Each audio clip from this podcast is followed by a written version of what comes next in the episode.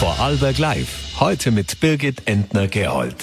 Der Maverick der Grünen ist da. Herzlich willkommen bei einer neuen Ausgabe von Vorarlberg Live. Es ist der 28. August und ich spreche heute noch mit Nina Tomaselli über Korruption, Glücksspiel, Klimaschutz und den Messepark. Zuerst aber werfen wir noch einen Blick auf die aktuelle Hochwasserlage im Ländle. Das Rheinvorderland wurde zwar nach den heftigen Regenfällen überflutet, dennoch verzeichne man weniger Einsätze als als erwartet. Mein Kollege Thomas Flachs hat für Sie kurz vor der Sendung beim Rheinbauleiter einen aktuellen Lagebericht eingeholt. Guten Abend, Matthias Speckle. Sie sind uns aus Feldkirch zugeschaltet. Die Hochwasserspitze, die wurde ja für heute Nachmittag erwartet. Wie stellt sich denn die derzeitige Situation dar? Ja, die Hochwasserspitze haben wir jetzt mittlerweile erreicht mit circa 2000 Kubikmeter pro Sekunde ist seit 14 Uhr da der Höchstabfluss äh, am Laufen. Wir rechnen aufgrund der Niederschlagsprognosen nicht mehr mit einem weiteren Anstieg, äh, sondern eher, dass es jetzt langsam dann wieder abklingt. Also das klingt schon nach einer ersten Entwarnung. Stimmt es? Ja, Entwarnung noch nicht. Äh, fertig ist es erst, wenn die Hochwasserwelle völlig abgeklungen ist. Es können noch beim Absinken der Hochwasserwelle sich diverse äh, ja, die, die diverse Schadstellen auch noch ereignen am Damm. Also darum müssen wir das so laufend beobachten. Zunächst jetzt noch über die Feuerwehren, äh, später dann auch äh, mit Geotechnikern und Fachpersonal vom Landesflussbehof. Äh, welche Gemeindegebiete stehen denn besonders jetzt unter Ihrem, unter Ihrem Blick? Wo werfen Sie genau jetzt Ihre Beobachtungen hin? Ja, wir sind äh, bei der intensiven Beobachtung sind wir vor allem von Lustenau flussabwärts unterwegs. Also das heißt äh, Lustenau, Höchst, äh, Hartfußach. Und die Prognosen für die Nacht, wie sehen die aus, wenn man da den Wetterbe Wetterbericht sich anschaut? Eben die Niederschläge im schweizerischen Teil des Rheineinzugsgebiets äh, sind am Abklingen und das ist ja entscheidend dafür, wie viel Wasser da den Rhein abfließt, also weniger wie viel es in Vorarlberg regnet, Ausnahme Ill-Einzugsgebiet. Ähm, aber entscheidend ist eben, wie gesagt, was sich in Graubünden tut, oder? Und dort äh, die, sind die Niederschläge am Abklingen und darum ist auch äh, Abklingen der Hochwasserabflüsse prognostiziert. Äh, wie schauen denn die Dammabsicherungen aus? In welchem Zustand befinden sich denn äh, diese Bauwerke aktuell? Ja, derzeit laufen die Dammbeobachtungen durch die Feuerwehren.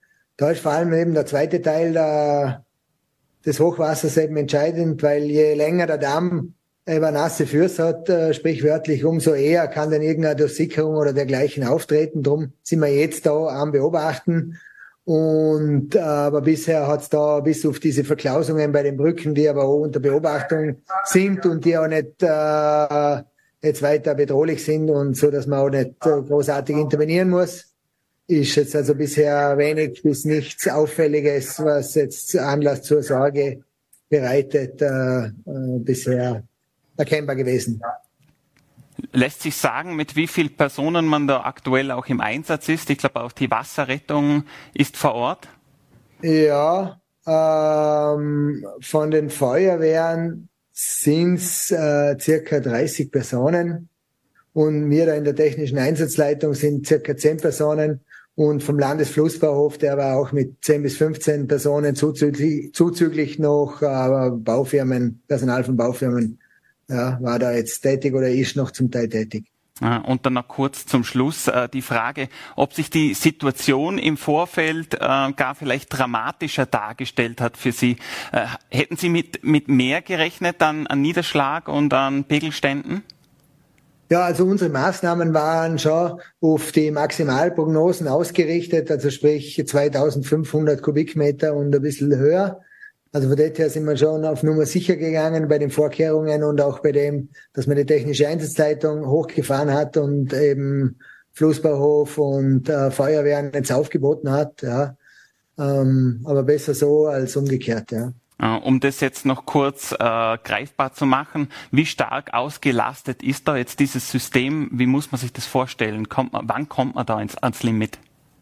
Naja, jetzt haben wir schon äh, immer noch einen Teilbetrieb gehabt. Also in, äh, bei einem Vollbetrieb, da müsste man den Damm von Feldkirch abwärts beobachten. Also alle Feuerwehren von Feldkirch abwärts wären denn am Damm. Wir hätten äh, zusätzlich zum Flussbauhof noch Baufirmen äh, auf der ganzen Länge und der Fachstab äh, Bau, Geotechnik, also die Baufachleute und Geotechnikfachleute. Das wäre auf ganzer Länge aufgeteilt auf die Strecke. Also das wäre schon ungleich größer. Aber von dem her sind wir ja vorbereitet. Also wir können den Stab dann eben schrittweise an die Verhältnisse an das Ereignis dann anpassen. Wir sind im Vorfeld einmal alle informiert worden, waren alle in Bereitschaft. Wunderbar, vielen Dank äh, für, die, äh, für den Bericht aus Feldkirch und äh, einen guten Abend, Herr Speckle. Ja, danke. Wiederhören. Das war Thomas Flachs im Gespräch mit Rheinbauleiter Matthias Speckle. Beckle. Nun aber setzen wir die Serie mit den Vorarlberger Nationalratsabgeordneten fort. Konkret wird uns dieses Mal Nina Tomaselli von den Grünen Rede und Antwort stehen. Wie eingangs erwähnt, wurde sie von, von dem Politologen Peter Filzmeier auch schon als Maverick der Partei bezeichnet. Nina Tomaselli hat sich in den U-Ausschüssen im Parlament einen Namen gemacht und ist für die Grünen außerdem Sprecherin für Wohnbau und Finanzen. Nina Tomaselli ist Volkswirtin für die Grünen Grünen in Feldkirch aktiv, war schon im Landtag vertreten und ist seit 2019 Abgeordnete zum Nationalrat. Sie ist bekannt dafür, dass sie auch mit dem Koalitionspartner der ÖVP hart ins Gericht gehen kann. Wie es ihr mit der ÖVP nach vier Jahren Zusammenarbeit auf Bundesebene geht, können wir sie nun selber fragen. Nina Tomaselli, einen schönen guten Abend. Schönen guten Abend und vielen Dank für die Einladung. Wie schon angekündigt, jetzt soeben die erste Frage. Wie geht es Ihnen denn in der Koalition mit der ÖVP auf Bundesebene?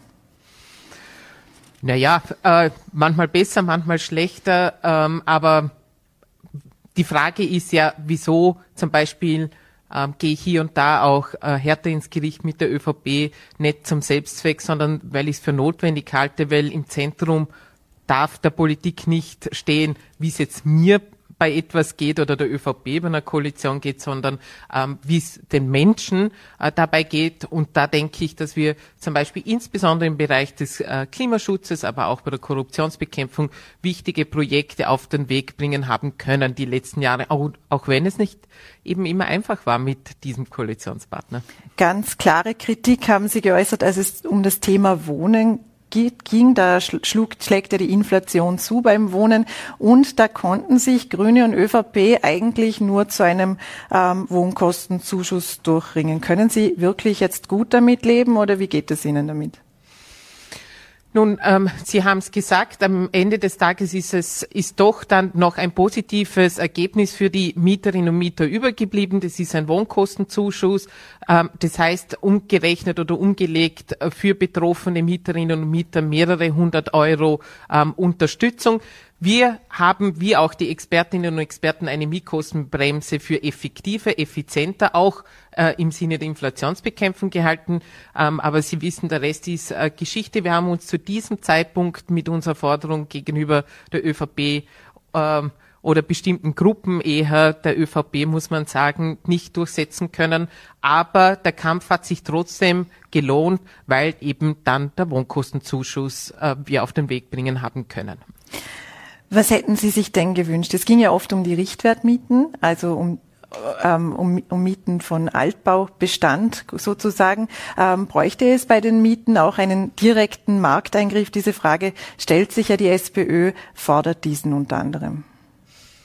Nun, ähm, Sie haben es ja eingangs erwähnt, ich bin äh, gelernte Ökonomin und ich bin der Meinung, die Politik muss immer dann eingreifen, wenn der Markt äh, versagt. Und tatsächlicherweise, wenn man in so einer außergewöhnlichen Situation kommt, dass es so einen Preisschock gibt und durch diesen Preisschock ist eben diese Teuerungswelle entstanden. Ähm, dann ist es, sind das genau solche Zeitpunkte, wo die Politik eben einschreiten muss. Das haben wir in vielen Bereichen getan, zum Beispiel bei den Zufallsgewinnsteuern. Und wir hätten uns auch dasselbe äh, Prinzip bei den Mieten gewünscht und nicht nur bei Altbaumieten, selbstverständlich auch zum Beispiel für die Mieterinnen und Mieter im gemeinnützigen Bereich, aber gerne auch äh, bei dem frei vereinbaren Mietzins. Ähm, Verträgen. Es gibt auch die Kritik, dass der Wohnkostenzuschuss eine indirekte Förderung für Vermieter ist, da schließlich die Mieter nun Geld bekommen vom Staat, die Vermieter aber dennoch ähm, acht oder zehn Prozent, je nachdem wie hoch denn die Inflation sein wird, äh, mehr verlangen können, obwohl ihnen gar nicht mehr Kosten entstehen oder nicht so viel mehr Kosten.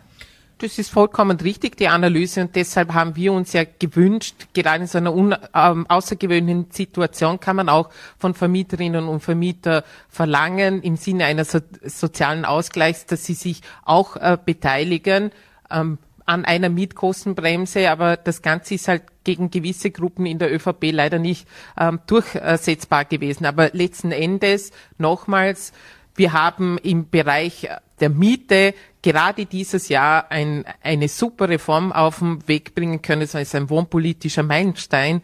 Das ist nämlich die Abschaffung der uh, unfairen Maklerprovision. Und da können Sie sich mit einer Zwei-Zimmer-Wohnung beim Wohnungstausch locker und leicht 1500 Euro sparen. Das ist, glaube ich, auch eine ordentliche Wohnkostenbremse, von denen die Mieterinnen und Mieter profitieren. Und ich sage es Ihnen, auch das war nicht einfach. Das war wirklich ein Bohren von harten und dicken Brettern. Bohren von harten und dicken Brettern, das haben Sie auch beim Glücksspielgesetz äh, gesehen. Da sind Sie für die Grünen als Verhandlungsführerin reingegangen. Ähm, sind die Verhandlungen, bei denen geht es ja auch um den Schutz von Spieler, Spielerinnen, Spielsüchtigen vor allem, sind die Verhandlungen nun gescheitert oder laufen sie noch?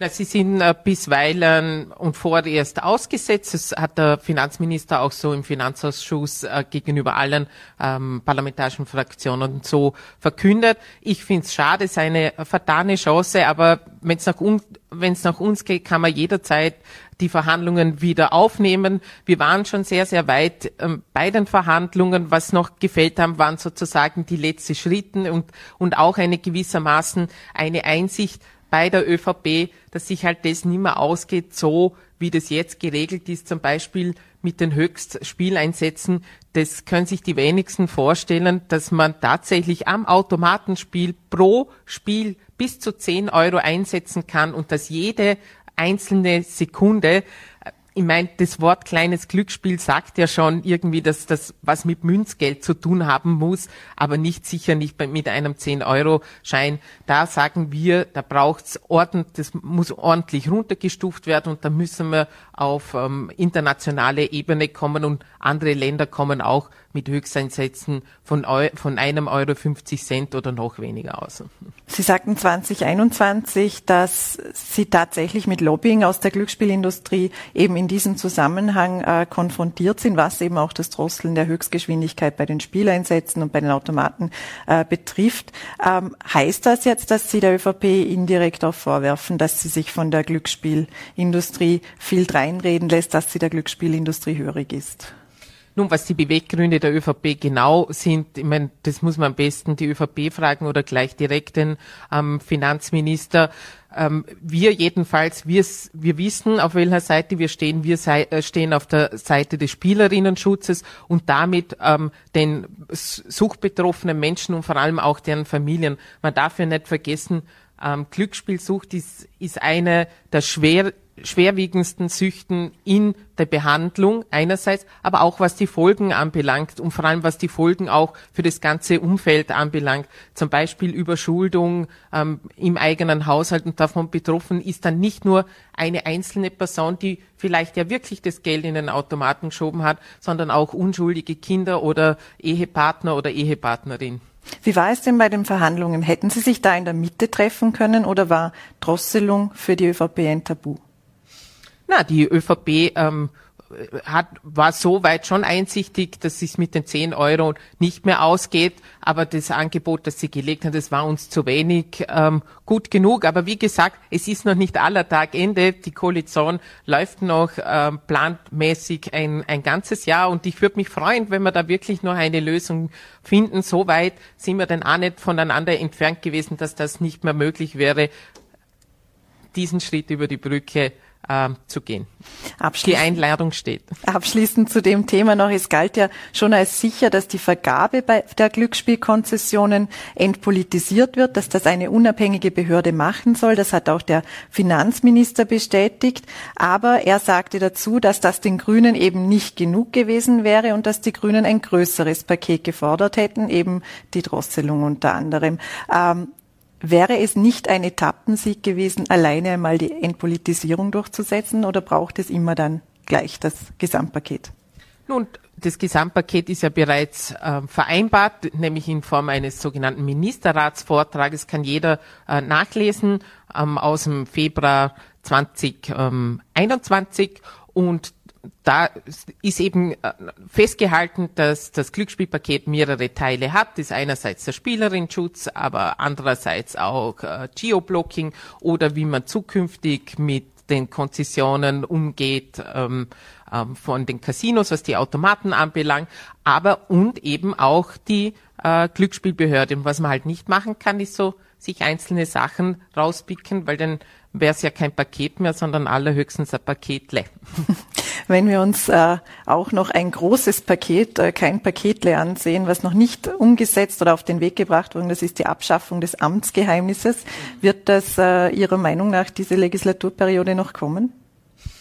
Ähm, ich hoffe es sehr und, und ich glaube immer noch dran, weil tatsächlicherweise, wenn man sich so anschaut, was uns bei der Transparenzgesetzgebung oder der Antikorruptionsgesetzgebung gelungen ist, dann ist das schon einiges. Und auch bei der Korruptionsstrafgesetzgebung, also kurz gesagt, dass das, was Hatzi Strache auf, äh, auf der Finke in Ibiza gemacht hat, dass das strafbar ist. Da hat auch jeder gesagt, ah, das geht sich niemals aus, die ÖVP wird da nicht zustimmen. Wir haben uns da äh, durchgesetzt. Auch ein transparentes Parteiengesetz.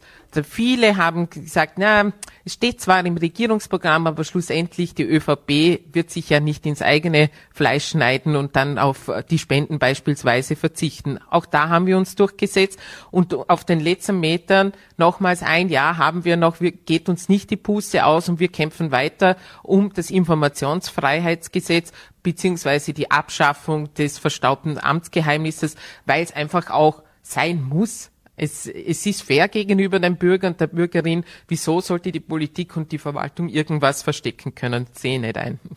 Wenn wir vielleicht kurz das Thema wechseln. Ähm, wir sehen nun, dass Hochwasser beziehungsweise die starken Regenfälle, die nun auf eine extreme Hitzewelle folgen. Wir sehen alle die Folgen des Klimawandels. Wir haben es in Slowenien und Kärnten unter anderem gesehen. Solidarisieren Sie sich nun mit den Aktivistinnen und Aktivisten, die eben aus Protest gegen fehlende Klimaschutzmaßnahmen auf die Straße gehen? Ja, selbstverständlich. Also ähm, das sind junge, engagierte Aktivistinnen und Aktivisten, die der Politik ähm, den Finger in die Wunde legen. Sie tun das nicht grundlos. Sie haben es gerade selber aufgezählt. Ähm, wir leben in, in Zeiten, wo ein Extremwetterereignis dem anderen folgt. Was Sie nicht erwähnt haben, ist, dass zum Beispiel eine halbe griechische Insel gebrannt hat, so dass man da die Touristinnen und Touristen evakuieren musste bei ihrem ähm, Sommerurlaub, dann ist das nur geradezu äh, recht und, und ich finde das auch gut, dass Sie das tun. Ist ziviler Ungehorsam in der Klimafrage tatsächlich notwendig geworden? Ja, was heißt ähm, ziviler Ungehorsam? Ähm, ich verstehe dass es da junge Aktivistinnen und Aktivisten gibt, die sagt, es wird ihnen zu wenig Gehör verschafft. Und da muss man manchmal auch etwas äh, lauter werden und da darf man auch ein bisschen frech sein. Ich glaube, das muss ja durchaus in, geht durchaus in Ordnung.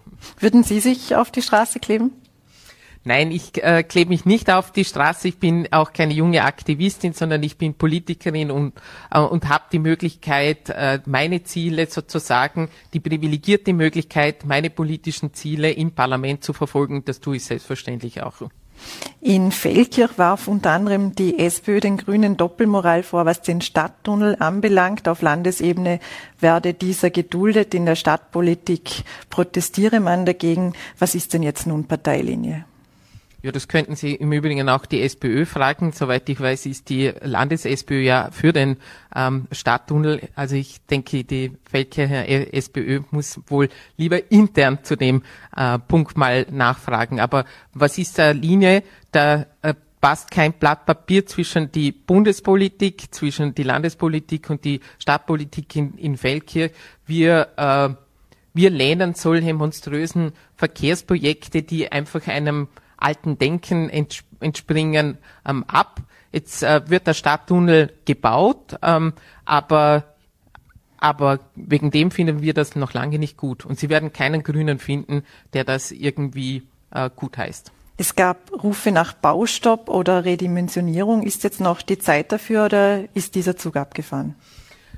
Gerade was die Redimensionierung anbelangt, bin ich der Meinung, wäre das wohl noch ähm, eine Möglichkeit, weil die Frage stellt sich ja schon, wenn man sich mit den Projektunterlagen etwas genauer ähm, auseinandersetzt, dann ist der jetzige Planungsstand, dass man einen monströsen unterirdischen Kreisverkehr macht, eben eine Tunnelspinne macht.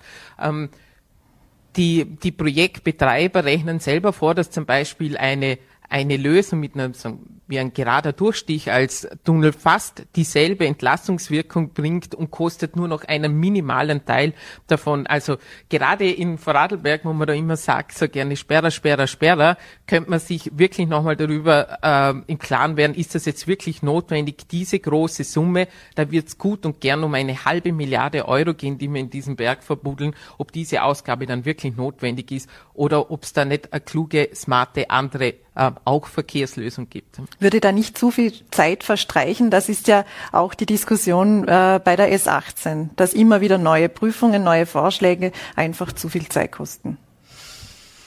Ähm, nun, ich glaube, diese Zeit muss man sich nehmen und ähm, ich glaube, wenn wir uns gerade solche monströsen Verkehrsprojekte ähm, anschauen und, und die vergleichen damit, ob das gut oder schlecht ist ähm, für die Zukunft, dann finde ich es doppelt von doppelt zukunftsvergessen. Einerseits wegen Klima, äh, wegen der Klimapolitik und andererseits heißt so ein Verkehrsprojekt auch einen Schuldenberg, den in den kommenden Generationen überlasst. Und beides möchte ich eigentlich nicht machen. Und so viel Zeit muss sein. Ähm, es geht letztendlich um die Zukunft der äh, künftigen Generationen. Ein anderes Thema, das das Vorarlberg, das die Grünen auch schon länger beschäftigt, ist der Messepark in Dornbirn. Wie soll es denn nun mit dem Messepark weitergehen? Wie soll es mit der Innenstadt weitergehen? Genau, das Wichtige für uns wäre vor allem, wie soll es mit der Innenstadt in Dornbirn weitergehen, aber nicht nur mit der Innenstadt in Dornbirn, sondern mit allen ähm, Ortszentren, die wir doch so, alle so gerne haben. Wir, wir gehen dort gerne hin mit dem Fahrrad oder auch zu Fuß, gehen dort ein bisschen gern einkaufen, sitzen uns nieder in einer Café und genießen sozusagen dort das Dasein. Und was wir wissen, ist, dass eben solche Einkaufszentren irgendwo am Ortsrand, an der Peripherie und dazu gehört der Messepark. Der Messepark ist das größte Einkaufszentrum, das wir überhaupt haben ähm, in Westösterreich. Die, das sind diejenigen, die in Konkurrenz stehen zu diesen Ortszentren, die doch wir so gerne haben. Und da sagen wir, da muss die Politik einfach hat die Aufgabe, Prioritäten zu setzen und da zählt von uns mehr das blühende Ortszentrum. Heißt das aber, dass Sie sich gänzlich gegen eine Erweiterung äh, des Messeparks aussprechen oder eben nur eine Erweiterung in der Dimension, in der sie diskutiert wird? Nun, ähm, der Messepark kann ähm, sich erneuern übrigens. Der ist sicher in die Zeit gekommen und braucht einen neuen Anst äh, Anstrich. Er kann sich übrigens auch erweitern. Das wissen die wenigsten ähm, um zweieinhalbtausend Quadratmeter. Ähm, um was es jetzt aber hier geht, ist einfach eine viel zu große Erweiterung. Ähm, der Messepark möchte nämlich um 30 Prozent größer werden, wird übrigens entsprechend viel mehr Verkehr auch anziehen. Ähm, über das muss man ja auch noch ähm, reden. Und allesamt sagen wir, das ist doch wieder so ein Projekt eben, das hat eher wohl was mit altem Denken zu tun. Ähm, eigentlich gehört es im Jahr 2023, dass die Politik sich schützend vor die Ortszentren stellt. Wie könnte denn ein moderner Messepark aussehen? Es ist der Fakt, dass dort auch viele Arbeitsplätze dran hängen und dass er doch auch ein äh, Magnet für viele Konsumenten und Konsumentinnen ist. Wie, wie soll der, der Messepark der Zukunft aussehen? Na, nochmals, der Messepark ähm, kann kann sich, an, kann sich jetzt schon erneuern, hatte über Jahre einen gültigen Baubescheid, kann sich auch in gewissen Grenzen auch erweitern. Was ich aber nicht einsehe, dass er sich so vergrößert, dass das auf die Kosten der anderen Innenstädte geht. Und die Zimmerstudie, die ja eigens jetzt für diese Erweiterung äh, gemacht worden ist, die rechnet ja sogar vor, dass ein Umsatzminus bis nach äh, Blutens und Bürs äh, das mit einem Umsatzminus bis nach Bludenz und Bürs äh, zu rechnen ist. Wieso sollte, wieso sollten die Innenstädte in Bludenz, in Bregenz, in Feldkirch ähm, die Zeche dafür zahlen? Das sehe ich irgendwie nicht ein. Und ähm, ich meine, jetzt ist die Begutachtungsfrist, ist die Auflageverfahren auch vorbei und die Stellungnahmen, die eingetrudelt äh, sind, die geben uns auch durchaus recht, weil der Protest kommt aus dem ganzen Land. Viele ÖVP-Gemeinden, ÖVP-Bürgermeister, Bürgermeisterinnen ähm, sehen das so wie wir und sagen, wir wollen eigentlich keine Erweiterung mehr auf, auf Kosten von unseren ähm, Handelsbetreiberinnen und Betreibern, die im Übrigen auch sehr wertvolle Arbeitsplätze haben. Es bleibt also spannend, was diese Frage betrifft. Kommen wir nochmals zurück zur Bundespolitik. Der Politologe Peter Filzmeier hat sie ja als im Zusammenhang mit dem U-Ausschuss als Maverick bezeichnet, also als jemanden, der sich auch oft gegen die Regierungslinie gestellt hat. Warum tun Sie das? Ist das zielführend für die Zusammenarbeit in der Koalition? Na, ich habe mich keineswegs gegen die Regierungslinie gestellt. Ich ähm, habe mich äh, gegen Personen in der ÖVP gestellt und die Art und Weise, wie sie Politik äh, betreiben. Ähm, ich rede da vor allem äh, von Sebastian Kurz und seinem türkisen Machtzirkel, der fast äh, geschlossen mittlerweile zurückgetreten ist und das ist auch gut so. Die ÖVP kritisiert ja aber, dass Sie oft als Anklägerin und als Richterin zugleich aufgetreten sind. Das sind die Worte unter anderem von Roland Frühstück. Wie viel Vorverurteilung sehen Sie denn, wenn eben Akten bekannt werden, wenn öffentlich diskutiert wird, wie im U-Ausschuss, ähm, wenn, bevor es überhaupt zu Gerichtsverfahren kommt? Das ist ja auch ein Punkt, den die ÖVP immer wieder kritisiert.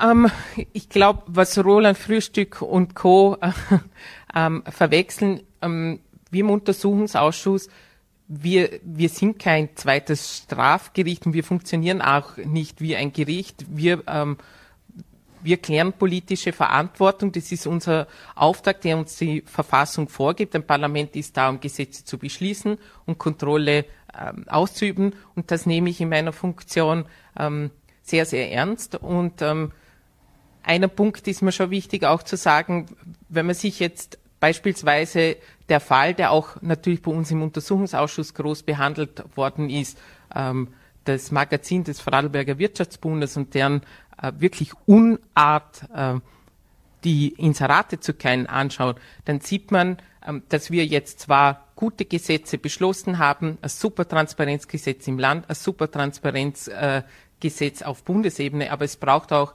ähm, die richtigen Köpfe äh, dazu, die das dann auch richtig auslegen. Und da war ich zum Beispiel vor wenigen Wochen ist die Meldung gekommen äh, vom Vorarlberger Wirtschaftsbund, dass die Einsicht wohl, sagen wir mal, ähm, beschränkt äh, war, was die Problematik dieses Inseratenkeilens anbelangt.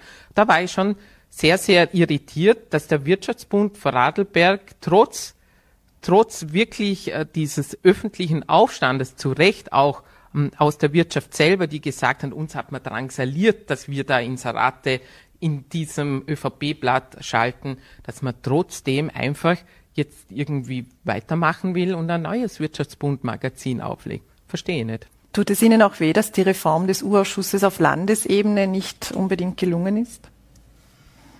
Äh, mir tut's vor allem, mir tut's vor allem ähm, für die Demokratie ähm, leid in, in Vorarlberg, weil ich das gerade jetzt mit meinen Erfahrungen in Wien im Untersuchungsausschuss schon gesehen habe, wie wichtig so ein äh, mächtiges Kontrollinstrumentarium wie ein Untersuchungsausschuss ist und ähm, was man alles damit ähm, erreichen kann. Und ja, da finde ich es äh, schade, dass das bisweilen in, in Vorarlberg sozusagen den Vorarlbergerinnen und Vorarlberg und darum geht's. Parlament ist die Vertretung der Vorarlbergerinnen und Vorarlberger verwehrt worden ist. Hätten Sie sich da auch seitens der Grünen mehr Druck erwartet? Ich glaube, wir und insbesondere unsere Clubobfrau Eva Hammer hat alles äh, gegeben und ähm, aber auch hier gilt, wie schon anfangs beim Gespräch erwähnt, beim Glücksspiel. Ich glaube, die Türen sind jederzeit offen und man kann eine, eine Untersuchungsausschussreform jederzeit ähm, beschließen.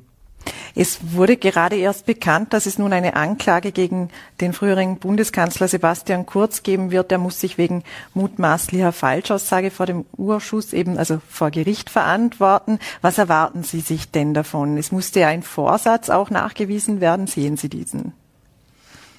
Nun, ähm, das Interessante ist, dass ähm, zu haben zumindest Medien darüber berichtet, dass äh, Sebastian Kurz in der Beantwortung des Anklageschreibens selber äh, gesagt hat, er ist der Meinung, er muss nicht vollständig und wahrheitsgemäß in einem Untersuchungsausschuss aussagen, das sei äh, rechtlich das sei rechtlich nicht äh, von, von, vonnöten. Und da muss ich schon sagen, ich meine, man darf ja nicht vergessen, das war der, er war in der Rolle des Bundeskanzlers, wird vom Untersuchungsausschuss geladen, das höchste Kontrollgremium des österreichischen Parlamentes und ähm, ist der Meinung, er kommt damit durch mit irgendwelchen ausweichenden Antworten. Ich finde, das ist einfach unsaubere, das ist einfach eine unsaubere Politik von sehr, sehr schlechtem Stil.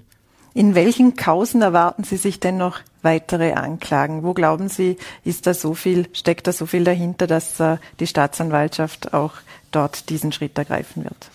Nun, ähm, das ist der unabhängigen Justiz überlassen, was sie denn tatsächlich äh, zur Anklage bringt. Einerseits äh, die Staatsanwaltschaft, aber auch ähm, der, der, der Weisungsrat, ähm, das Justizministerium muss das alles immer, prüft das ganz genau und gibt das auch frei, ob da auch wirklich so genug Fleisch am Knochen ist. Aber es gibt natürlich ähm, größere Kausen, die jetzt auch in der äh, in der Öffentlichkeit äh, selbstverständlich bekannt worden sind, wo jetzt noch keine Anklage erhoben äh, worden ist. Zum Beispiel alles, was ähm, aus dem Bereich Spezialbehandlung für Superreiche, aus dem Steuerbereich, Stich, Stichwort Siegewohl, Stichwort Renobenko, da wird mal sehr, sehr intensiv ermittelt. Könnte natürlich sein, dass das äh, auch zu einer Anklage führt. Aber nochmals, das wird die unabhängige Justiz entscheiden und nicht irgendein Politiker oder Politikerin. Das ist auch gut so. Kommendes Jahr wird gewählt, gleich auf mehreren Ebenen, Land, Bund, EU. Äh, ginge es sich rechnerisch aus, nun auf Bundesebene? Äh, könnten Sie sich eine neue Neuauflage von Schwarz-Türkis-Grün vorstellen? Ähm, jetzt auf Bundesebene, ja. ja.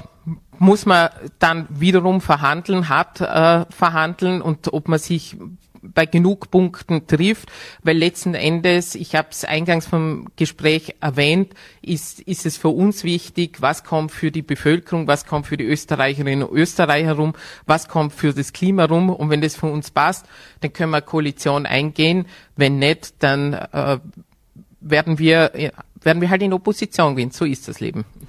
Johannes Rauch, also Sozial- und Gesundheitsminister Johannes Rauch, hat äh, schon von einer Koalition der Grünen mit SP und NEOS äh, geträumt, beziehungsweise dies in einer ähm, Ansprache oder einer Antwort im Parlament einmal kurz erwähnt. Äh, Wäre das für Sie auch die beste Variante?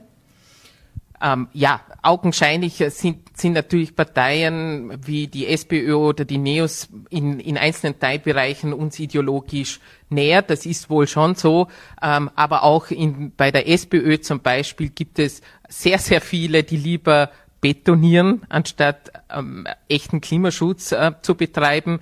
Bei den Neos gibt es ähm, Pro, gibt Proponenten, die sagen, mit den Steuern drunter, gern auch für Reiche. Das sind so Punkte, damit können wir auch nicht leben. Also deshalb, das ist alles so oder so Kaffeesud, äh, Leser, Leserei. Wir müssen das Wahlergebnis abwarten und dann schauen wir, wer hat wie viel äh, Stimmen und dann geht's in die, geht's halt mitunter in der Koalitionsverhandlung. Werden Sie sich 2024 wieder zur Nationalratswahl stellen? Ähm, das, da ist noch ein Schritt vorher bei den Grünen zu machen, nämlich äh, sich der internen Wahl stellen und das werde ich machen. Ja, ich werde bei der Listenwahl der Grünen kandidieren. Nina Tomaselli, dann danke sehr herzlich für den Besuch bei uns im Studio. Herzlichen Dank. Und das war es für heute wieder mit Vorarlberg Live. Morgen sind wir, wenn Sie mögen, wieder für Sie da ab 17 Uhr auf VNRT, Voller.t und Ländle TV. Bis dahin bleiben Sie gesund und machen Sie es gut.